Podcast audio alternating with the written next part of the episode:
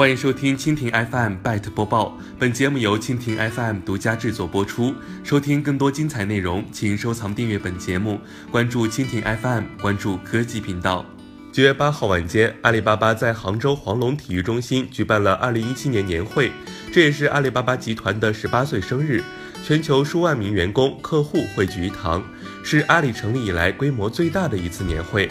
阿里巴巴集团董事局主席马云在此次年会上表示，阿里现在在规模上已经是全世界第二十一大经济体，希望到二零三六年能够打造全世界第五大经济体。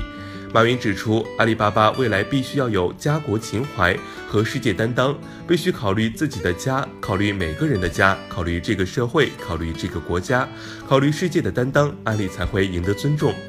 马云强调说：“这个世界没有大而不倒的企业，大而不倒只是幻想，只有好而不倒。阿里巴巴不是要把自己做大，而是要把自己做好，做好是最重要的原则。未来五到十年，我们不是要超越谁，而是要为未来解决问题，要为中小企业、为年轻人、为我们当年让天下没有难做的生意这个承诺去付诸行动。”